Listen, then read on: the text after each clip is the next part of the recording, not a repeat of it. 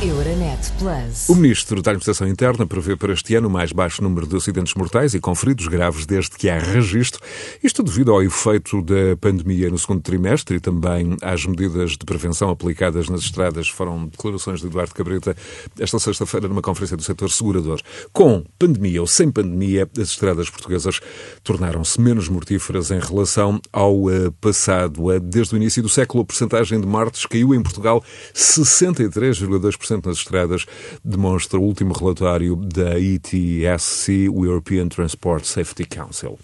É uma tendência europeia, a evolução tem sido positiva, mas não tão positiva quanto o objetivo de zero mortes nas estradas da Europa em 2050. Todos os países europeus diminuíram os níveis de mortalidade nos últimos 10 anos, mas uh, o European Transport Safety Council alerta que a diminuição coletiva foi de apenas 6% dos últimos 5 anos, o que significa que nenhum Estado-membro está na trajetória certa para atingir o objetivo definido para 2020, uns expressivos 46,4% a menos.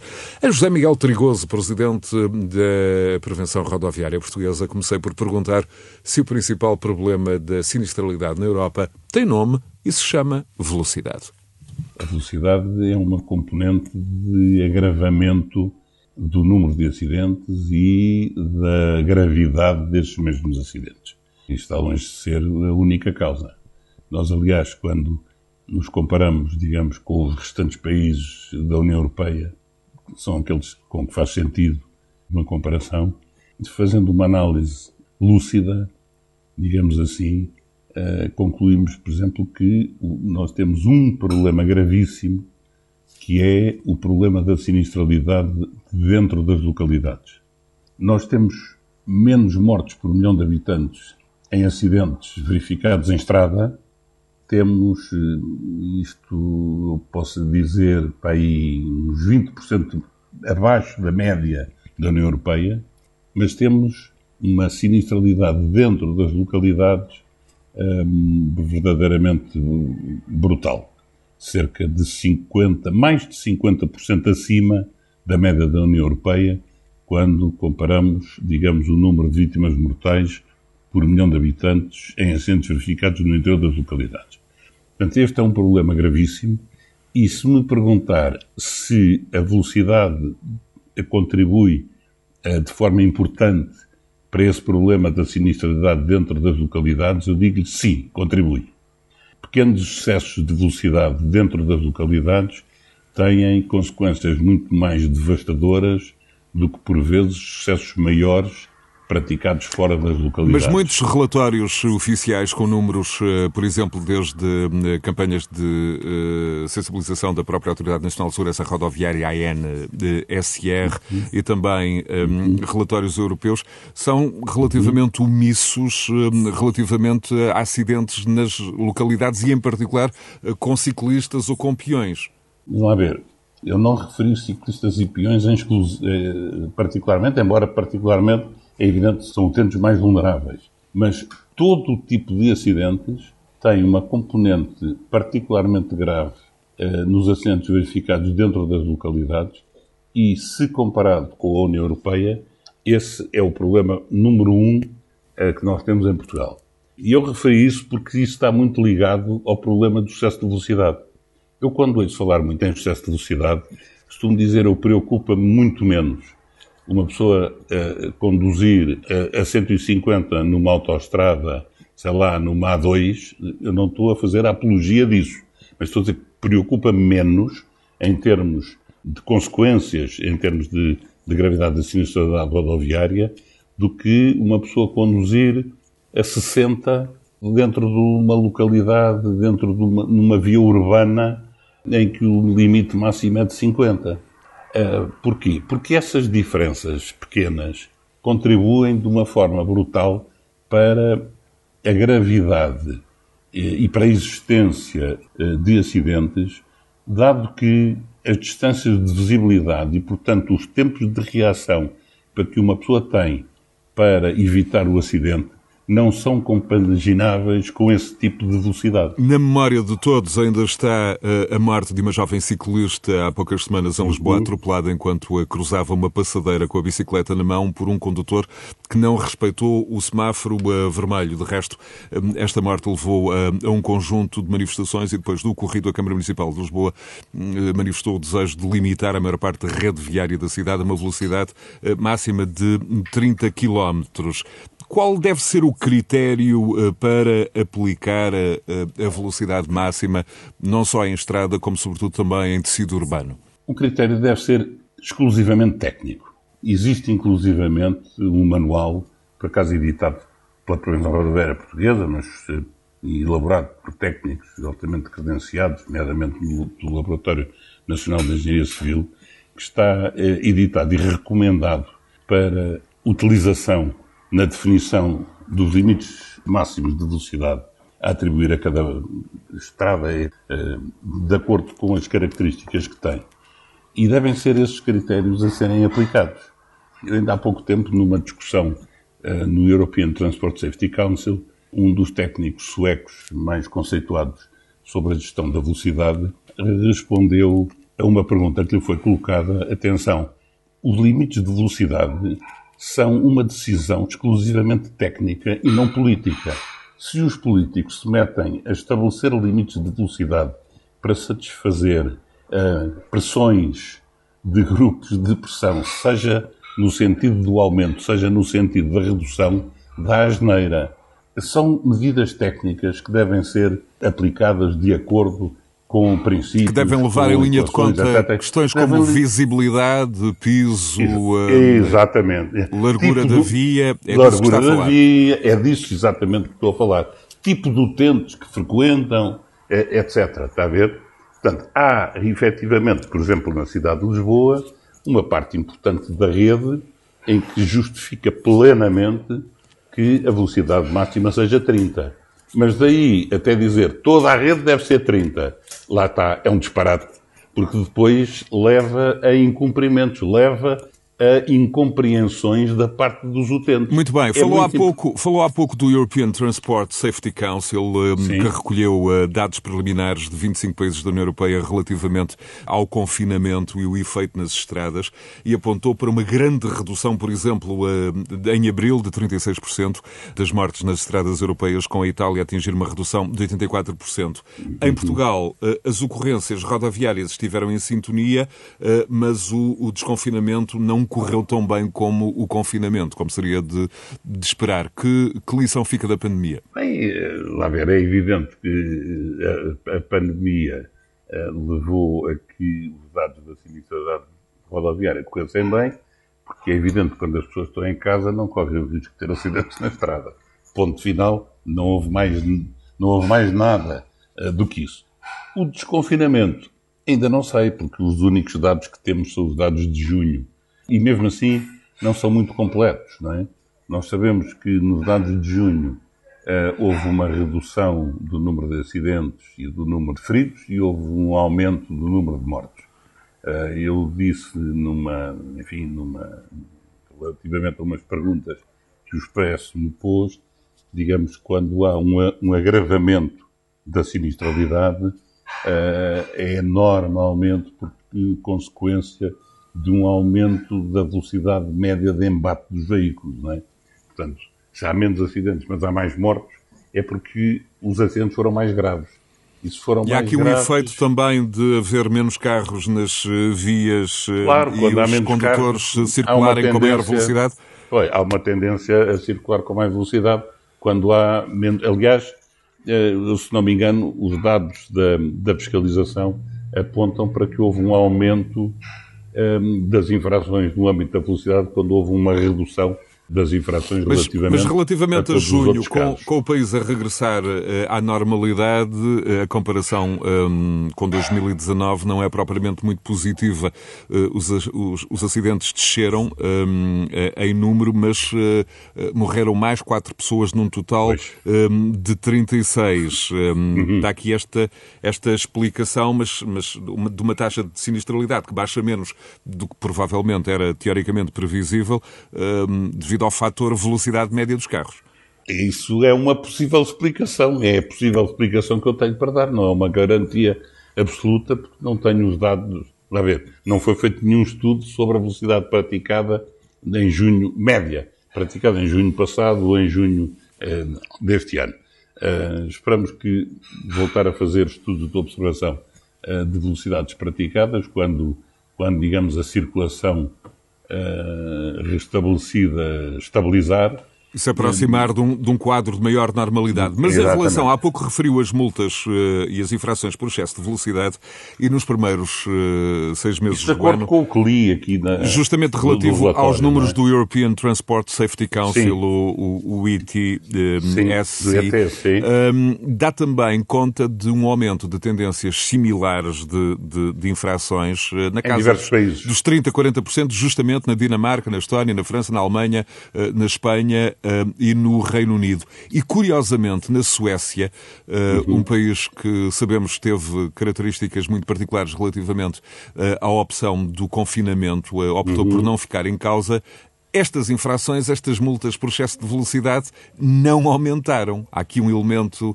Hum... É, pois, se não, se não houve uma grande redução da circulação rodoviária, é normal que não tenham aumentado, não é?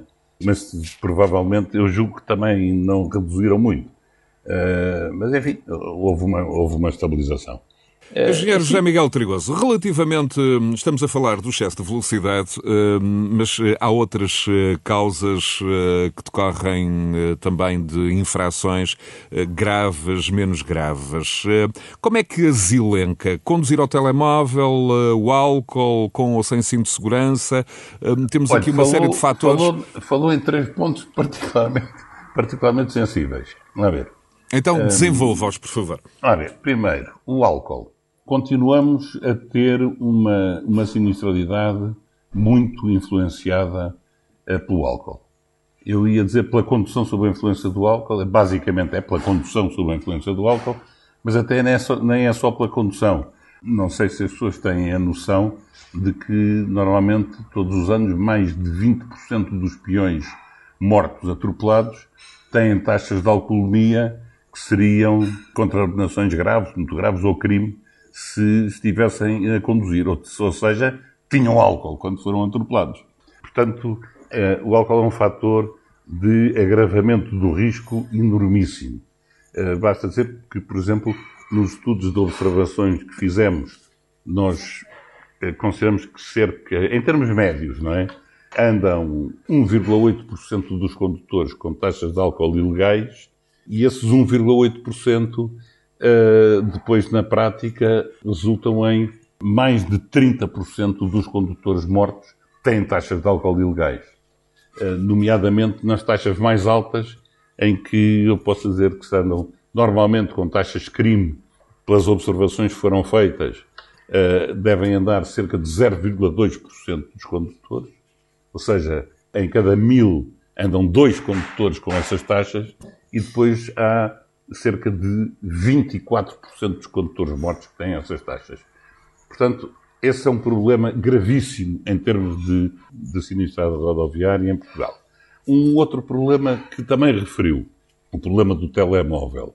O problema do telemóvel é um problema eh, que esse, enfim, eh, não é só português, é geral, e que grande parte dos, eh, enfim, dos estudiosos dessa matéria e eu, e eu sou um dos que tem essa opinião, é talvez a principal razão de que desde há meia dúzia de anos para cá a taxa de sinistralidade na União Europeia tem baixado quase residualmente.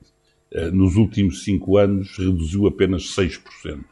Isto é uma quebra é, é, é, brutal relativamente ao andamento que vinha acontecendo ao longo eh, das últimas décadas. E a única coisa que mudou verdadeiramente foi a utilização, eh, eu ia dizer do telemóvel, mas é muito mais do que do telemóvel, é do smartphone, é? Porque, para além das conversas, que distraem completamente, que tiram Há elementos, elementos de interação que implicam uma, uma maior dispersão da atenção. Muito mais porque não é só já da atenção, é da própria visão. é a consulta das redes sociais, é a consulta dos mails profissionais, muitas vezes, é a consulta, enfim, de um, de um sem número de dados que, para além de desviarem completamente a atenção, o que já é gravíssimo, desviam também a visão, o que agrava muitíssimo. E, portanto, se me perguntar assim, qual é a porcentagem de acidentes que são influenciados por isso? Infelizmente, não, não se conhece, porque eh, nos dados objetivos que se tiram nas, nos dados estatísticos dos acidentes, uma pessoa não sabe se, ele, se a outra ia olhar para o telemóvel ou se ia, e portanto não consta dos dados estatísticos. No entanto, alguns estudos específicos feitos sobre isso apontam para números muitíssimo preocupantes relativamente a isso. E não há ainda uma solução unânime entre os diversos países um, que resolva de todo esse problema. Portanto, esse é um problema que existe e que não está, quanto a mim, a ser resolvido uh, como deve ser. Aliás, uh, por exemplo, cá e em grande parte dos países é proibido falar com o telemóvel na mão, mas não é proibido falar com o telemóvel em alta voz a diferença do risco entre uma coisa e outra é quase nula. Há estudos é? que apontam justamente nesse sentido. O, o efeito Exato. cerebral da, da, conversa um, elimina aspectos ligados, ou pelo menos intersecciona quase aspectos Exatamente. ligados à atenção. Exatamente. E, no entanto, até é permitido, digamos assim. E, portanto, eh, estamos longe de ter uma solução satisfatória que resolva esse problema. O terceiro problema que referiu, por exemplo, do cinto de segurança. Eh, nós temos um problema grave que é com a utilização do cinto de segurança no banco de trás. Ainda não percebi, acho que é muito urgente fazer uma campanha forte no sentido um, ehm, de convencer as pessoas a usarem o cinto de segurança no banco de trás, em simultâneo com uma campanha forte de repressão de quem não usa o cinto de segurança no banco de trás relativamente a estes três pontos que pôs, Muito enfim, bem. são aqueles que me é dado uh, pronunciar. Engenheiro agora, José Miguel é... Trigoso, eu, eu pedi-lhe agora que abrisse a sua, a, a sua grande angular uh, relativamente ao objetivo europeu um, e sabemos que é particularmente ambicioso. No caso português, um, morre-se felizmente muito menos. Uh, vou dar só um, dois exemplos. Em 1991 uh, morreram 2.475 pessoas nas estradas. no ano passado foram 472. Desde o início do século. na altura do acidente. Justamente. Uh, a 30 dias, vamos, vamos ver quantas são. Mas desde o início do século apontam-se aqui, eh, até relativamente a números eh, do European uhum. Transport Safety Council, uhum. apontam-se aqui reduções eh, na casa dos 50, 60%. Mas, Sim. objetivamente, como dizia, o número de feridos não baixa, por exemplo, desde o início da década, 2011, 2012.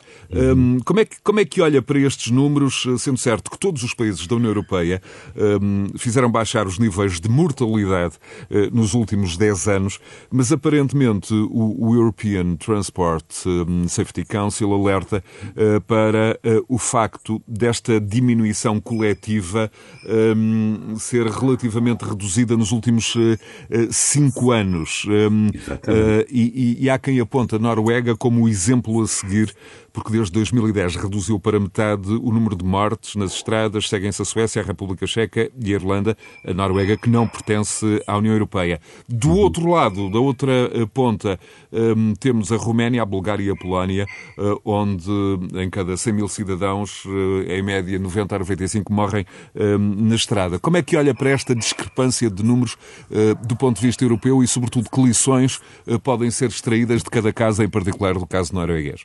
Uh, lá ver, havia três grandes escolas de políticas de segurança rodoviária uh, clássicas: uh, a sueca, a holandesa e a inglesa. Enfim, por razões diferentes, não vale a pena agora estar aqui a discutir. A norueguesa, como compreende, segue a escola sueca, não é? Todos os nórdicos que servem mais ou menos, têm mais ou menos os mesmos princípios um, de aplicação de medidas, de racionalizar uh, os dados, etc. Aqui há uns anos atrás, há muitos anos atrás, toda a responsabilidade caía em cima dos condutores. E se dizia que eh, o condutor, o condutor ou o utente era o ser inteligente do sistema e, portanto, tinha que ser ele eh, a decidir e, a, e, e, portanto, aquilo que se disse mal eh, era a sua responsabilidade. Evidente que isto era uma forma uh, dos poderes instituídos descarregarem as suas responsabilidades. E todos os académicos, os estudos e tal, começaram a dizer, atenção, isto não é bem assim. O sistema posto à disposição dos utentes tem que ser racional e tem que lhes garantir umas condições de segurança face uh, a determinados comportamentos, ou seja, a responsabilidade é partilhada. Isto levou muitas vezes também alguns, alguns exageros e alguns extremismos da parte de algumas associações, de algumas pessoas, em que passaram a, a responsabilizar praticamente 100% o, digamos, os chamados donos da estrada, o poder, por tudo quanto aquilo acontecia. Até que se chegou à célebre teoria da, da visão zero, que é, bom, é a única visão aceitável para o futuro da circulação dos transportes rodoviários é que não haja mortes, nem haja feridos graves. E, portanto, todas as ações, todas as políticas devem ser consertadas nesse objetivo e não num simples objetivo de reduzir, de tentar reduzir o número de mortes. Não são aceitáveis o número de mortes, o número de feridos graves.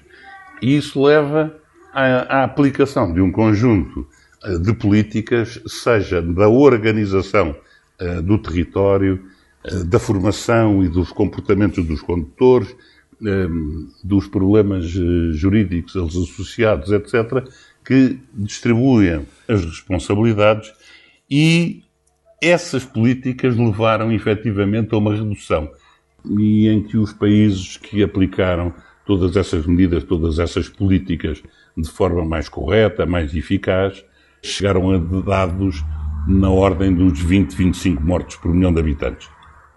Infelizmente, ninguém ainda conseguiu sair daí. Eu costumo dizer muitas vezes que o sistema atual pode ser eficaz até a cerca de 25 mortos por milhão de habitantes. E, portanto, nós que ainda andamos ali à volta dos 60 mortos por milhão de habitantes, temos, com as políticas à nossa disposição, um caminho ainda a percorrer que não é aceitável que não percorramos a curto prazo. Muito bem. Eh, eh, eu, vou já eh, introduzir o próprio objetivo europeu de zero mortes em 2050, mas antes disso, uhum. gostava só de o ouvir sobre, nesse caminho a que se refere, de tentar reduzir para limites quase absolutos a, mortalidade. No caso português, temos o caso do distrito de Setúbal, que em 2018 foi o distrito onde mais pessoas morreram morreram nas estradas 65 vítimas. Isto, apesar de não ser o distrito onde eh, se registrou o maior número de acidentes, mas sabemos hum, que hum, há já um pedido uh, da GNR de Setúbal, uh, no sentido da Universidade de Évora e o Departamento de Matemática, a colaborar hum, na definição de modelos de estatística, modelos de inteligência artificial, modelos preditivos que possam levar a um sistema de informação que identifique os locais onde uh, há a maior probabilidade de ocorrer acidentes. O futuro passa também por este tipo de colaborações e este tipo de iniciativas? Sem dúvida que passa. Uh, não sei se exatamente por isso eu, eu, eu ouvi e assisti inclusivamente a um lançamento desse programa. Sou sincero, fiquei com alguma dúvida, porque não percebi bem um conjunto de coisas, mas enfim, não vem agora para aí, mas por esse tipo de, de assuntos, sinceramente, claro que sim. Agora, repare, ao dizermos assim, o distrito de Setúbal foi aquele onde mais mortes houve, apesar de não ter havido mais acidentes e tal e tal. Um, fazer uh, comparações do número de mortos com os locais onde houve mais acidentes e relativamente à população existente, etc., leva-nos muitas vezes a destruções brutais. Eu posso dizer que ao longo dos, dos anos, por exemplo, o, o Conselho com maior número de vítimas mortais por habitante. Eh, eu não sei se tem ideia qual é. Não, não tenho. Ao longo dos anos é sempre o mesmo. Ourique.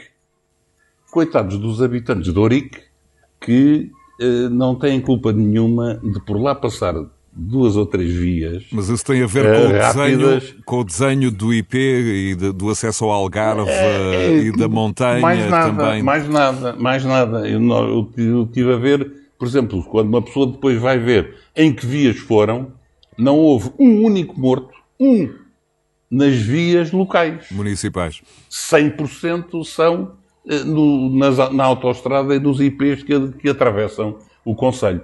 Portanto, quer dizer, os números têm que ser sempre olhados com leituras muito, muito detalhadas, eh, atentas, eh, no sentido de se compreender para aplicar eh, as soluções mais adequadas. Não chega a ter números grandes, não é? Por isso é que muitas vezes digo assim, morreram X e ficaram tantos feridos. Eu disse, está bem, mas exatamente aonde, que tipos de utentes, que muito tipo bem. de acidentes, em todo caso, que é que houve. esta questão de Setúbal tinha mais é a ver muito, com, muito com este é? modelo que eventualmente pode ser aplicado uh, em Setúbal ou, ou, pelo menos testado no distrito de Setúbal e depois eventualmente Ficarei radiante quando isso, quando isso puder acontecer, não é? E eu acho que é por, através de estudos de, de, de, de universitários, de teóricos, com práticos, etc., que podem nascer as soluções mais adequadas a cada Estado a sinistralidade rodoviária é também, muitas vezes, um caso de polícia. Olhe, como foi, por exemplo, o caso da rapariga, uh, da miúda que você ainda há pouco referiu e que foi atropelada, atropelada por um condutor que não, que não respeitou um, um sinal vermelho. Esse é um, esse é um caso de polícia. Claro. Mas cada, um caso isolado pode ser um caso de polícia. O problema da sinistra rodoviária não é basicamente um caso de polícia. A polícia é uma ferramenta para se poder utilizar no sentido de contribuir para a redução da sinistralidade rodoviária. Mas as políticas a aplicar têm que resultar de estudos de engenharia, de sociólogos, de psicólogos, que em conjunto identificam os problemas e apontam as soluções concretas a aplicar em cada Muito situação. Muito bem. Voltando à questão do Objetivo Europeu de zero mortes em 2050, sabemos Sim. que em 2019, no ano passado, o Parlamento Europeu aprovou legislação um, para uh, que todos os carros novos uh, passem a estar uhum. equipados uh, com variadíssimas ferramentas salva-vidas uhum. uhum. ou alertas em caso de distração, sonolência do condutor, uhum. assistência de velocidade inteligente, uma série de questões. Uhum. Quem lidera este processo é a Comissária Europeia dos Transportes, a romena Adina Valen. De resto, a Roménia, eh, como há pouco referíamos, lidera as eh, estatísticas eh, negativas. Como é que, como é que olha para esta questão na União Europeia, sobretudo um, levando em linha de conta esta grande disparidade de uh, números uh, entre os, uh, os vários países e, sobretudo, este objetivo, como há pouco referia, de nenhuma morte ou lesão séria nas estradas europeias em 2050 uhum. e uma redução para metade já em 2030? Eu olho com, com gosto que sejam apontados que sejam apontados objetivos claros, mas execuíveis. O objetivo de reduzir para metade em 10 anos, em 2030, pode ser execuível se efetivamente forem aplicadas na prática um conjunto de medidas que têm sido testadas, que sabem funcionar e que muitas vezes não são, uh, não são utilizadas. A União Europeia não tem domínio sobre todas as decisões que têm a ver com a segurança rodoviária.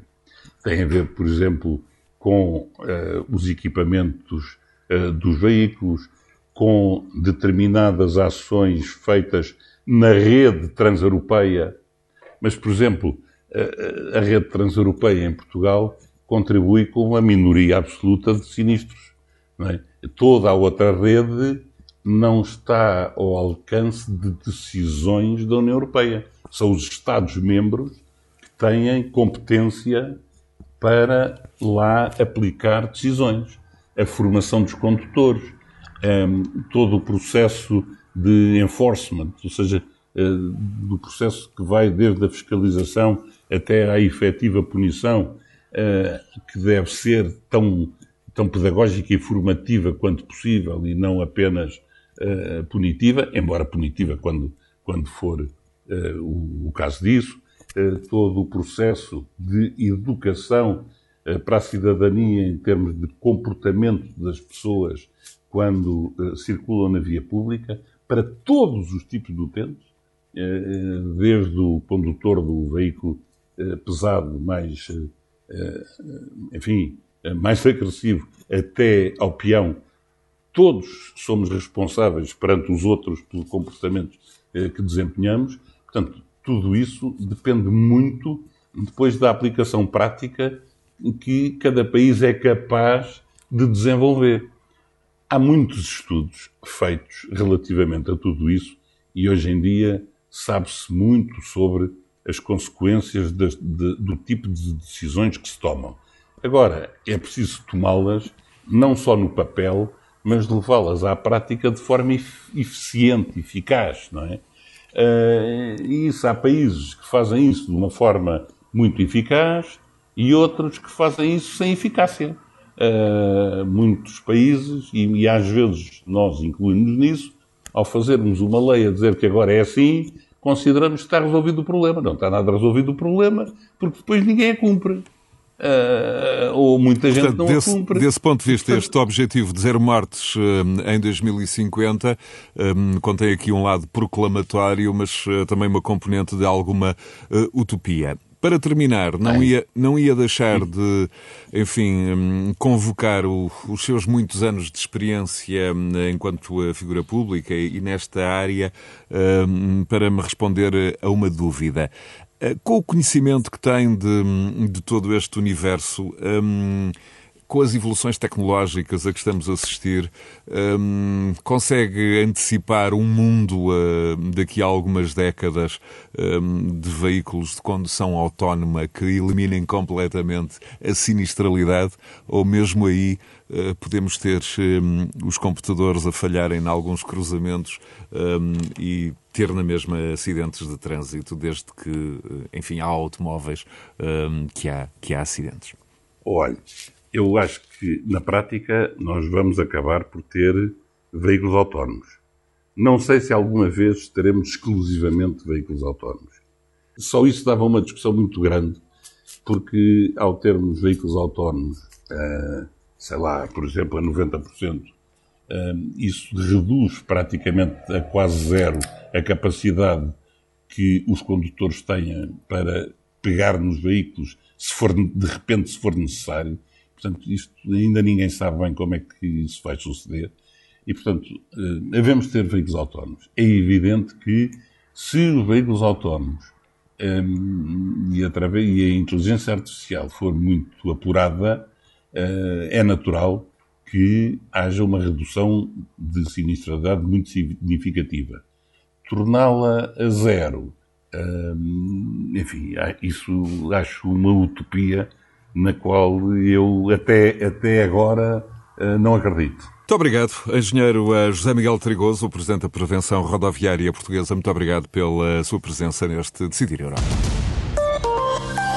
Euronet Plus. Milano. Zagreb. Bruxelas. Sofia. Riga. Euronet Plus, a rede europeia de rádios para compreender melhor a Europa.